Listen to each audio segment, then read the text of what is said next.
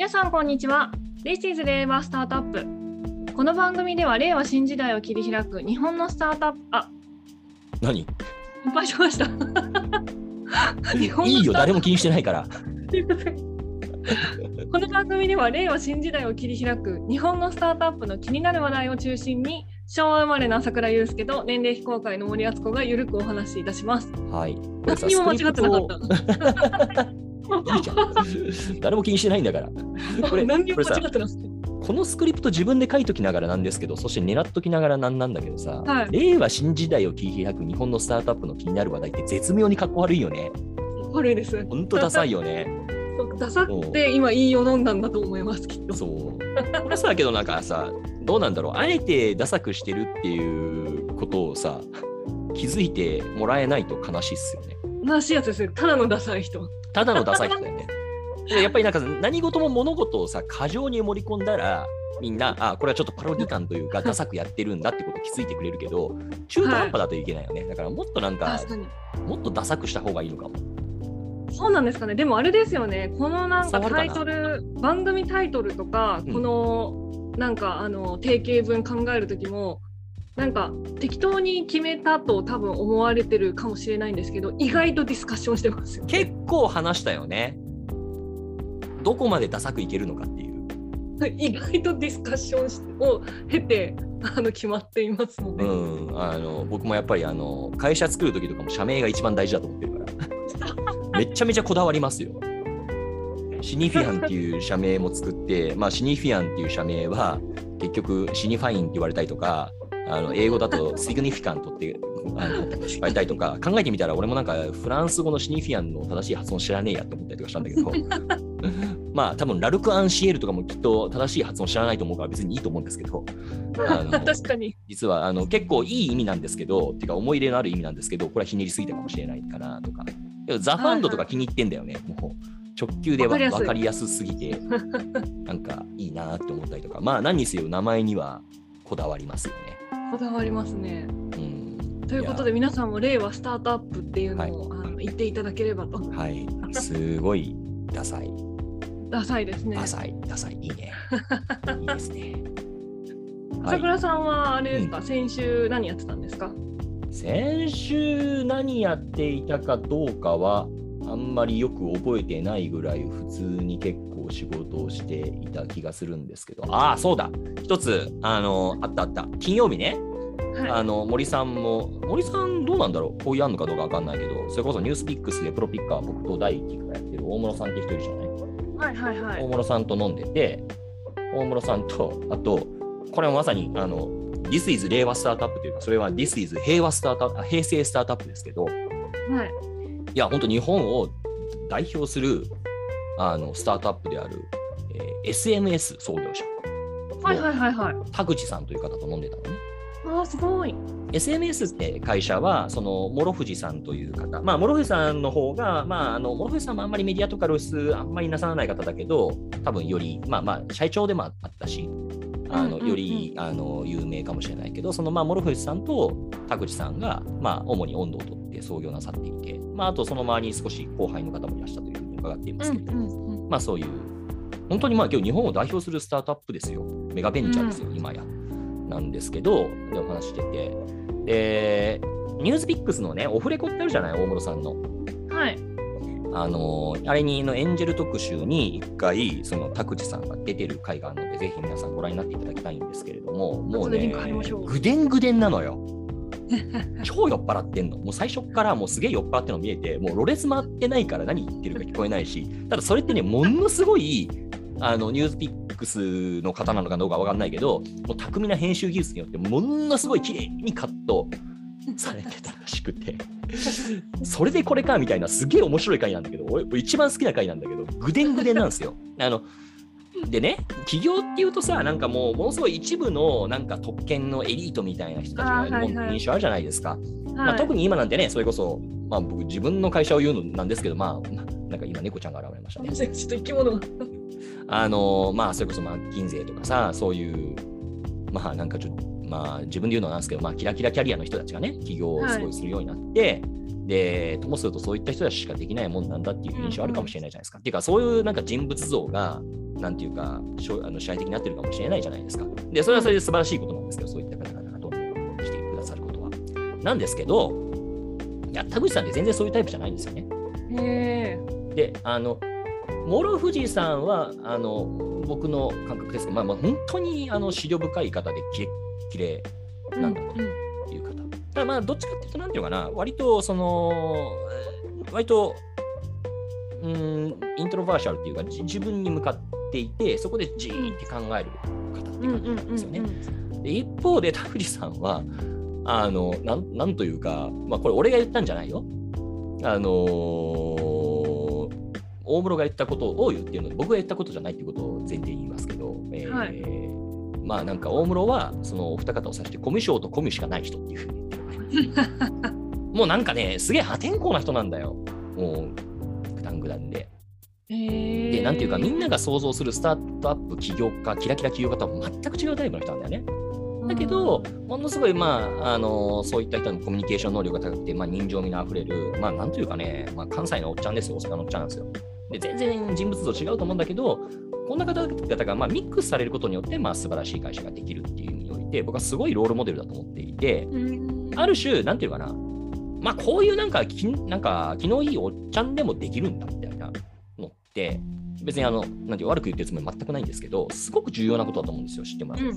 だからもっと出てもらえばいいじゃんって思ってるし、あのまあ、飲んだ流れでなんとなくノリで、田口さんのオフィスで Voicy 録ったんですけど、はいはい。その回自体があまりにもグダグダで、あまりにも不適切発言が多すぎて、一応生放送配信はしてたので聞いてた人いるんですけど、リアルタイムで。ちょっと、これさすがに Voicy とはいえ収録配信できねえやと思って、泣く泣くしました。ごめん、前置きすげえ長くなったけど、もうこれだけで1回分語りたいぐら いね。ちょっとじゃあ別の機会に。もう、そうだね、出てもらったらいいと思うんだけど、まあ、大して喋んないんだよね、そういうところでもごもごなさって。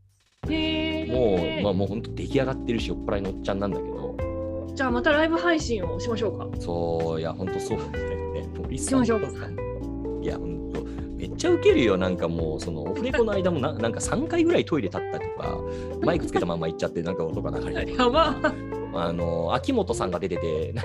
うるせえ女黙れとか言って、なんかもう酔っ払ってるから言ってて、別に全然悪気はなないんでしょうけど、でとかもうね、破天荒すぎてほんま面白い。なんか、あの、なんだっけ、平成のぶしこぶしの吉本さん、吉村さん吉村さん、はい。吉村さん、さあ始まりました、オフレコとか言って言ったら、言うたびに、よいしょーとか言って、なんか、ああいうの入れるみたいな。ノリが。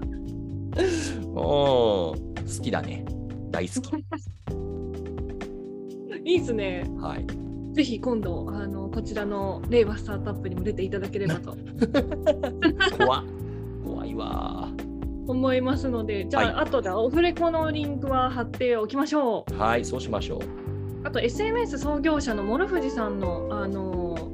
単独のこうインタビューもニュースピックスにありますので、ねそちらのリンクもはい貼らせていただければと思います。はい。と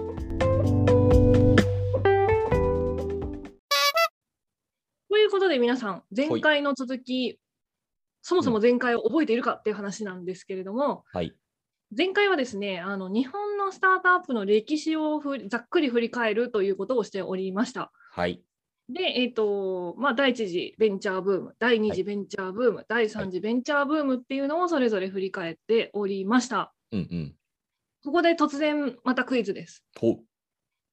アメリカの、あこのスタートアップといえばシリコンバレーじゃないですか。うん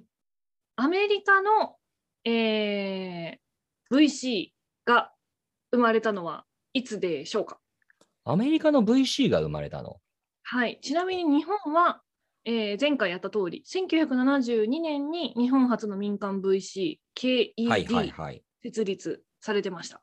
これだから、なんかね、いろいろ諸説、諸説があってわかんないですよね。なんか VC ってなんかもともとなんかクジラ漁みたいなのが起源だっていう話を聞きますよね。ああいう、うまあ本当に資本主義的なんだけれども、成功するかどうかわかんない危険な量に一回お金を出して、で、帰ってきたらそれを全部分配するっていう、まあ本当資本主義の姿そのもの、原型みたいな話ですけど、それがなんか一番最初の原型だったというふうには聞いているのと、あと、あの、大きな、その、なんていうか、潮目の変化として、1980年だったかな、79年だったかな、その前後に、いわゆる年金基金が VC に出資してもいいよっていう規制緩和があって、そこからより広がっていったという話は聞いたことがありますね。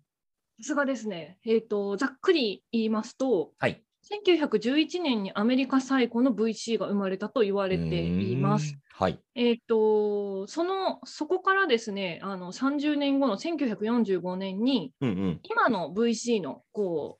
う、まあ、えっ、と、ベースになるような1号ファンドですね、うんうん、が、えっ、と、できまして、はいえっ、と、そこがですね、えっ、と、コンピューター企業で、こう、大きい利益を上げまして、ほうそこから一気に、あの今も、あの現役でやっているようなベンロックですとか、グレイロックですとか、大富豪のファミリーの名門 VC が次々と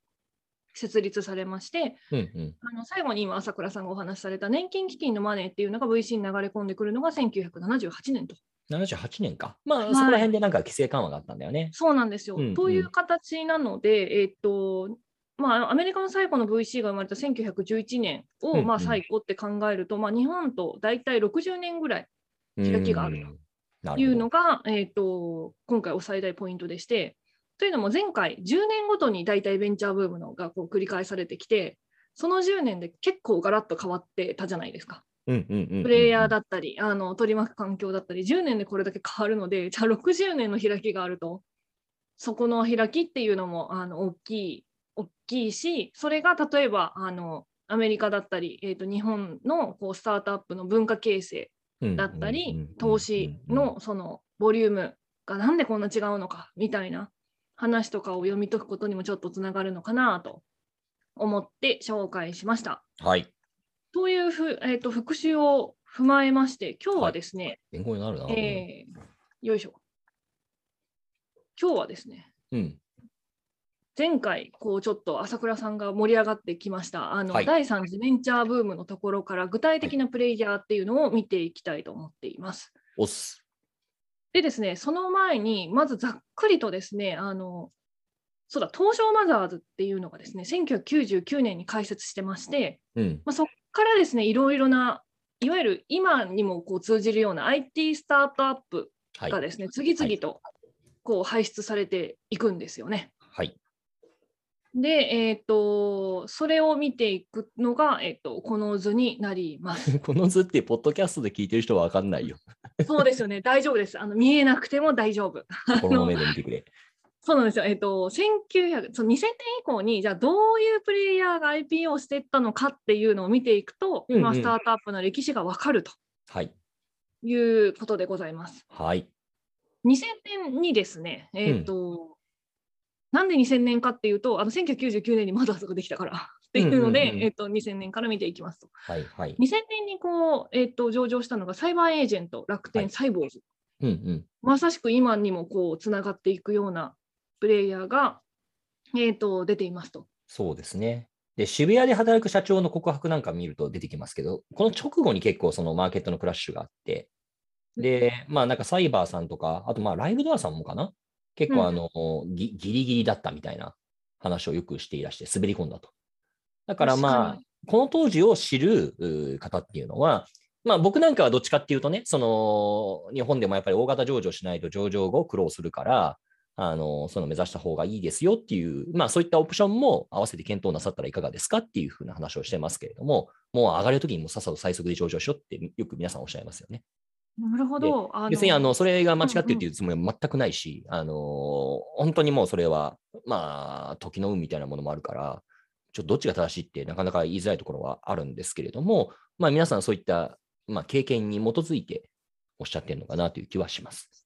なるほど。今の背景を軽く抑えると、東証マザーズの時価総額の推移にそれが現れてるのかなと思ってまして、うんうん。あのマザーズが開設されてから、あの最初の3年ぐらいは、えっと時価総額、実はあの月末時価総額は横ばい推移してたんですけれども、大体2004年前後から急激に右肩上がりになってきまして、うんうんうんそれどこまで伸びるかっていうと、2006年ぐらいまでガーッと一気にこう上がっていきまして、で、えっと、ライブドアショックが、うんあのちょっと手前からあのガガッと落ちていきまして、でその後ですね、あの上がるのかなと思いきや、あの世界的なあのに影響があったリーマンショックがはいはい起きてしまって、そうですね。で、その後立て続けにあの東日本大震災っていうのが起きまして、ありました。まあ、ずっとこう低迷をしていくと。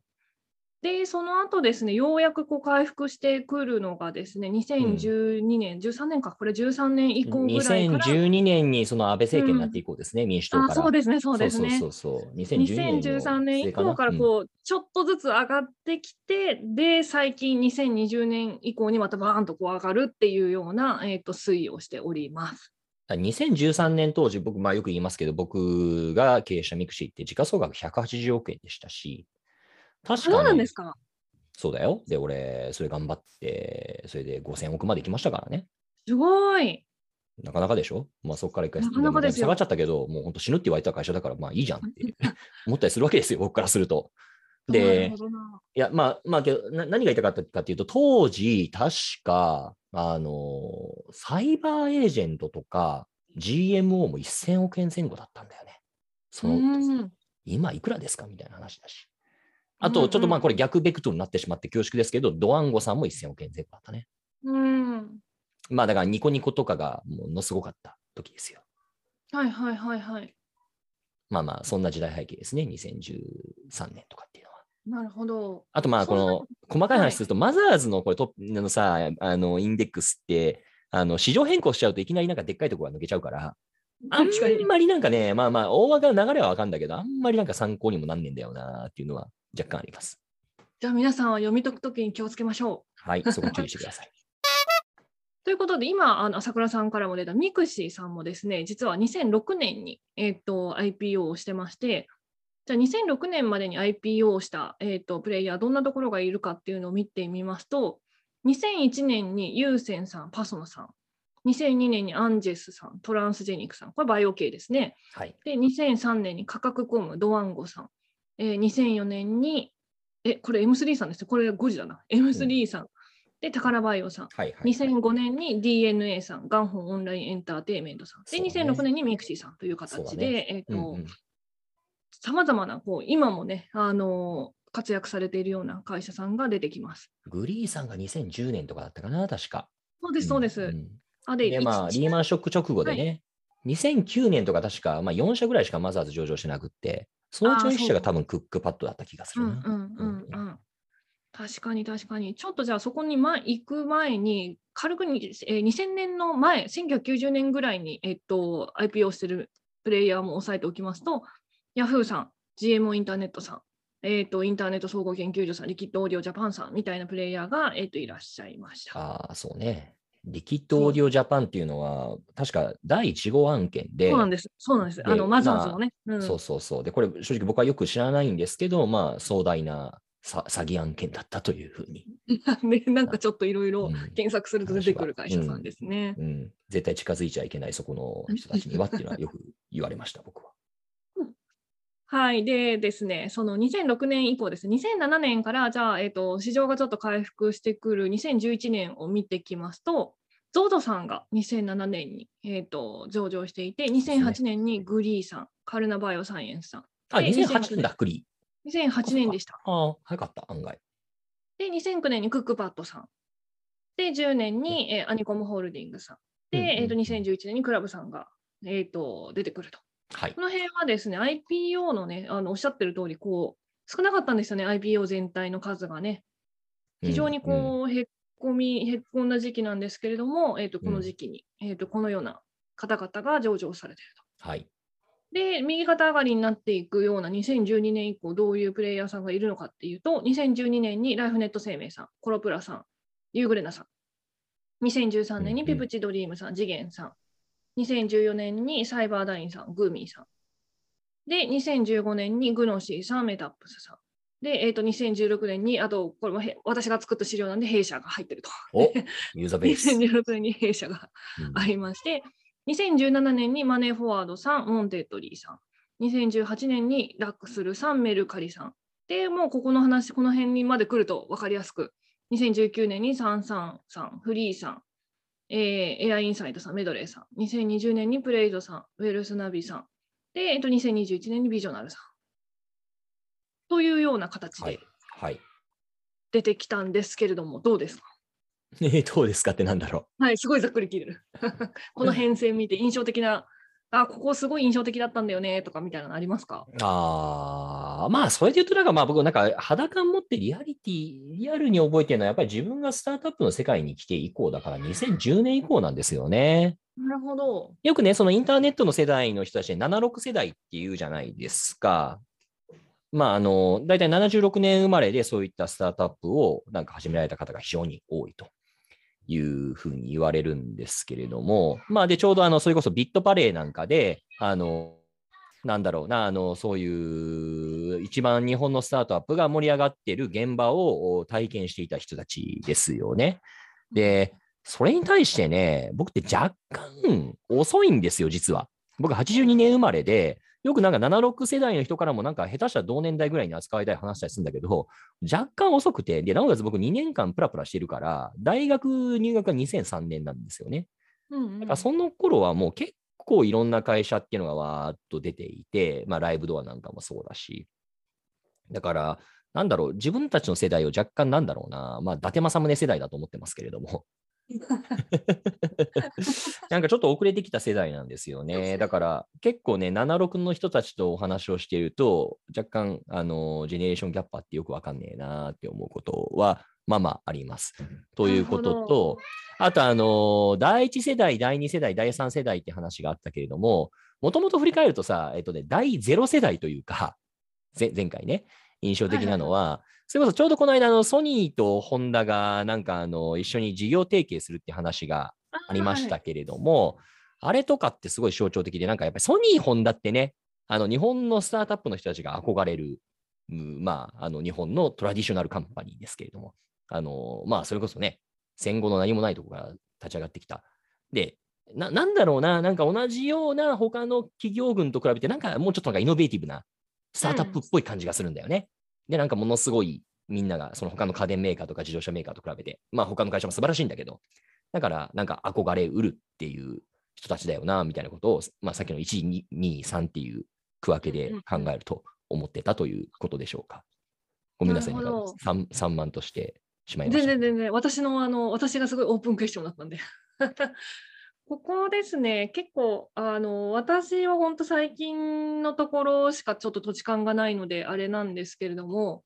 個人的にはやっぱりメルカリさんのあの IPO が非常に近年の流れをこう作る、あの、た潮流になったなと思っています。やっぱ、あの、IPO で初値大体7000億ぐらい来ましたよね。7000億までいったんだっけ？行きましたよね、すごい。ええと思って。ちょっとあのそこまで僕はあのよく覚えてないですけれども、あの確かにすごいインパクトある感じではありましたよそうね。なんですよ。実は私、あの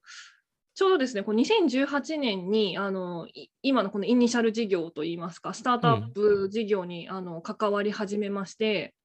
あの一番最初に書いた記事がメルカリだったんですよ、はいはいはい。実は。あのうんうん、で、そこで、カリ。うん はい、あの、あの、皆さん、あの、なんかその、株式の資産価値とかあの計算した記事とか出してるんですけど、うんうんあのそこでなんかあのすごい価格、うん。うん上場当日の終値ベースで時価総額7000億円超えてましたので、それって多分その後全然そのぐらいまでのあの EXIT って生まれてないし、で明らかにこれ潮目が変わったなと思ったのが、えっとメルカリの報道数ですよね。で、うんうんうんそのメルカリのその IPO の報道数っていういうところから、このスタートアップに貼るを担当するような人があの明らかにメディア増えたんですよね。ああ、そうだよねそ。れはもう明確にそうだったっていうことが言えまして、うんうんうんで。そこからですねあの、ベンチャーという言葉がスタートアップに、えっと多くなってったし、そうだね。であのそこからこう関心を持つそう要はメディアが増えて報道が増えて目にする機会が増えてっていうところであのそもそものこう関心が向いてきたなっていうあの実感はあります。あの、そうですね。この間、日経新聞の記者の方とお話をしてたんですけれども、まあ、取材を受けてて。で、もう今は変わったのかなだけど、まあ、あの、昔って、まあ、ちょっと今、今もひょっとしたらそうなのかもしれないけれども、えっと、会社がね、未上場の段階は未上場担当の人がいるんだけど、うんうん上場したら途端に、なんだろう、そのマザーズの上場企業もトヨタも同じ人が担当するみたいな。ああ、わかります。うん。うん。でまあ僕はポスト IPO スタートアップなんていう言い方してますけれども、そこはカバーされないわけですよね。さカバーされないというか、まあ、そりゃね、トヨタのニュースの方がインパクトあるしさ、うん。まあ、そりゃそっちを優先するよね。である限りに、あの、なんか横比べされてしまったら、なんかもう本当に一事業の一事業の一事業みたいな、本当、爪の赤みたいなもんですから、大して相手にされなくなってしまうっていう現象があるわけですけれども、まあ、けどそれはちょっと違うんじゃないですかみたいなね。切り分けてそこは見るべきなんじゃないの？っていうのは、まあ、まあ、これもう本当に一時が万事そうですけどね。まあ、わわかると思いますけど、その未上場の段階って割とね、あのそこにに特定した投資家がいたりだとか、うんうんあのメディアがいたりとかして、まあ、割とちやほやされますけど、まあ、上場したらみんな冷たいもんですよ。うん競合が増えますからね。まあ、死ぬほど冷たいよね。だってさ、これ、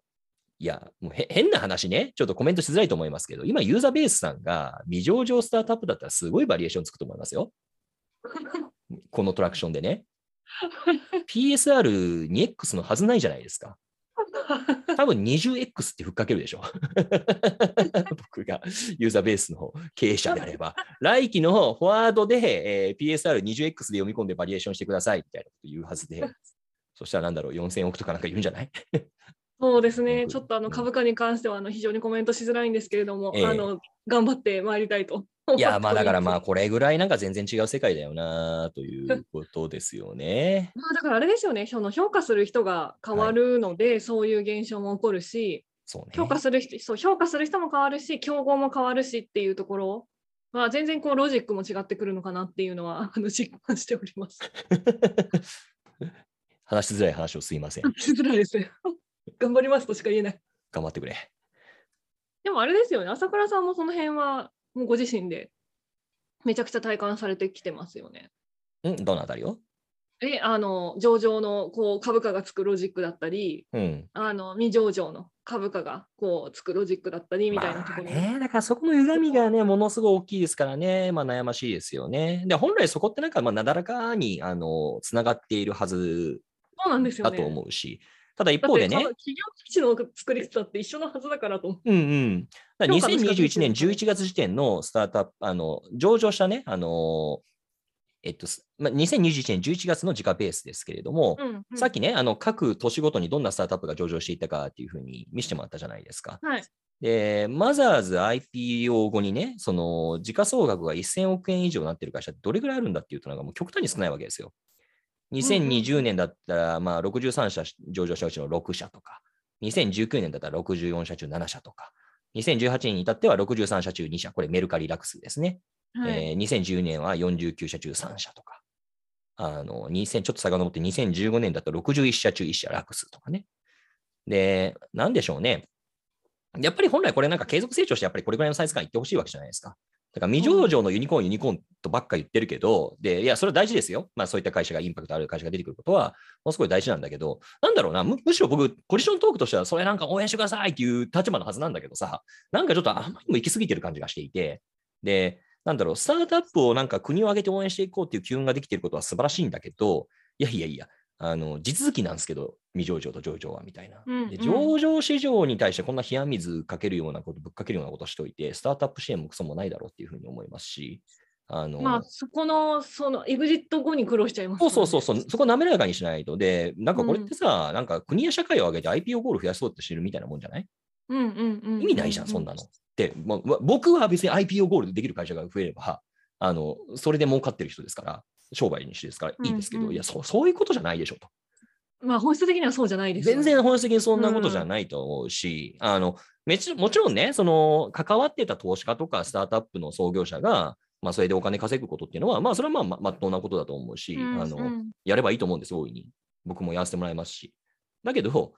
なんだろうな、社会を挙げて応援する大義って何かっていうと、そこで本当に大きな事業を作って、世の中にいいインパクトを出す会社をどうやって生み出していくかっていうことが主眼であるはずじゃないですか。そうですね。なのになんか知んないけど、うーん、なんだろう。よくわかんない経済団体のおじいちゃんとかさ、あの政府の要職の人たちって、なんかね、なんか知んないけど、その、上場ゴールすることばっかりになんか議論誘導するしているように僕には見えるんですよね。うんで、それってちょっと違くねって、まあ、正直思いますし、あともっと言うと、なんだろうな、経済団体とかがスタートアップを応援しようって言われてるうちはさ、なんかスタートアップまだまだ舐められてるなっていうふうに思っていて、全然脅威になってないってことじゃない。うんあんまなんかそのディスラプトするぜみたいな感じのスタートアップって、まあやっぱり日本少ないしさ。まあ本当は内心思っててもあんまりそういうこと言わないし。だからやっぱりあんまりそこまでインパクトないってことなんだよね、正直、今の段階だと。悲しいけど。そうそうですね。うん本当はなんかもうさ、なんかスタートアップはなんかもうすごい横暴で剣を振るっててけしからんみたいな規制しろって、あのー伝統企業からガンガン言われるぐらい。の脅威になりたいですね。そうそうそうそう。 GAFA とかさ、まあまあ GAFA は若干だいぶ大きくなりすぎちゃったけど、まあまあ上場企業としてもね。ですけど、まあああいうふうなもっと規制しろって、なんか古い業界の人から言われるぐらいの 影響力を持ってほしいっすよね。うん、それはそうですね。うん。願望ですけど、それは。でも、えっ、と、願望だけど、うん。なるんじゃないですかね。なってほしいと思うし、まあ、ある種さ、そこまでいかなくても、いや別に僕はななんだろうな、まあ、基本的にスタートアップがなんかいろんなレバーになると思ってるから、そこを主眼うんに主語に語ってますが、別にその大企業に意味がないとか、本当にくだらないとか思ってるわけでは全くなくって、違いますよね。いや、本当、うん本当そうなんですよ。単に役割の違いだし、うんうんそれができることってすごくあると思うんですよね。ただ、なかなかその動きづらいところを、なんというかさ、そのスタートアップそのものが黒船になりうるんじゃないかなと思っていて、ああ、そうですね。大企業を突き動かす。で、うん今ちょっと一種起こってることは、スタートアップがものすごいさ、なんだろう、お金回りが良くなった結果、あのやっぱりウォーフォータレントで、その人材獲得競争が激しくなってるわけじゃないですか。はい。で、結果、どんどんどんどん給与を上げていこうっていう流れがあって、で、まあ、大企業なんか仮場になっちゃうから、うんやばいなと。うん大企業もなんかちょっと給与水準上げなきゃいけないみたいな、そういう動きって出てるんですよね。うんうんで、これってなんかある種スタートアップが黒船になっていることの象徴だと思っていて、うん今あくまでその人材獲得の話ですけど、これがなんかもっともっと広がっていって、大企業がより迅速に動けるようになったら、僕はそそれはそれで素晴らしいことだと思うし。うん、なんかかめちゃくちゃいいですよね。こう刺激、お互いのこう刺激になって、いろんなこう、